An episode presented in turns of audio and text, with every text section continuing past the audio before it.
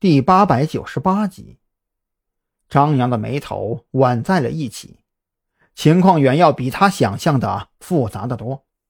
白若萱的父亲确诊为胃癌晚期，而白若萱对他的父亲敬爱有加，肯定会想办法来延长父亲的生命。这么一来，白氏集团很有可能跟那个什么生命奥秘基金会合作。如此一来，借助白氏集团在山南市的影响力，以及海鲜产业的分级销售渠道，子午会就等于恢复了在山南市的走私渠道啊！你是怎么想的？你觉得邮件里说的是真的吗？张扬的心情很复杂，一方面他不想让白若萱一步一步走进这场阳谋，可另一方面，自己始终不过是个外人罢了。白若萱怎么可能听自己的呢？面对张扬的问题，白若萱沉默了。从理智角度出发，是个正常人都很清楚，现代医学的发展虽然很迅速，可远远达不到能够保证器官移植手术成功率百分之百的水平。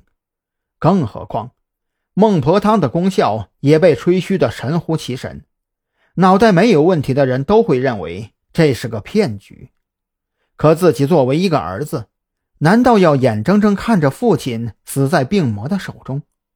回头想想父亲年轻时的意气风发，再想想确诊癌症晚期之后父亲眼中的不甘和期盼，白若萱觉得自己必须做点什么。我想试试。白若萱没有隐瞒，他知道张扬背后的调查能力有多强，在张扬面前。任何隐瞒都显得毫无意义。好吧，我尊重你的选择，但是我必须给你几个忠告。张扬坐直了身子，表情严肃地看着白若萱。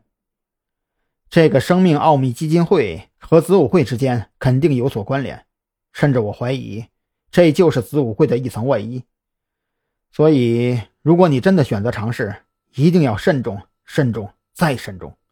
尤其是你父亲的安全方面，千万不要离开国门去境外接受治疗，这意味着你父亲的生命自由都将交付他人之手。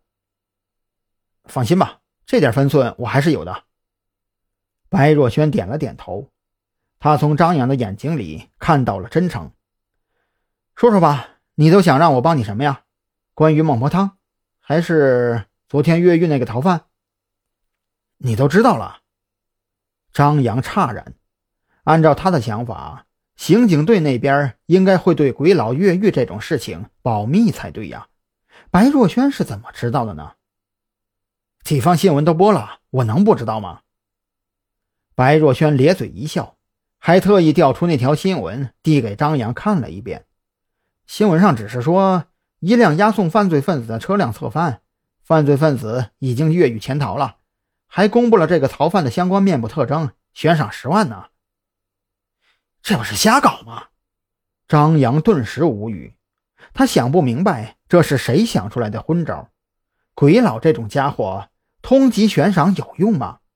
不但得不到任何线索，反而暴露了警方所掌握的信息，提醒了鬼佬应该如何避免被发现。如果我没有猜错的话。这个人应该是你亲手抓住的吧？我听蓝雨桐说了，你跟他都还在休假呢，能让你结束休假回来，这家伙还挺重要的吧？白若萱压低了声音，如果能帮忙，他并不介意帮上一把。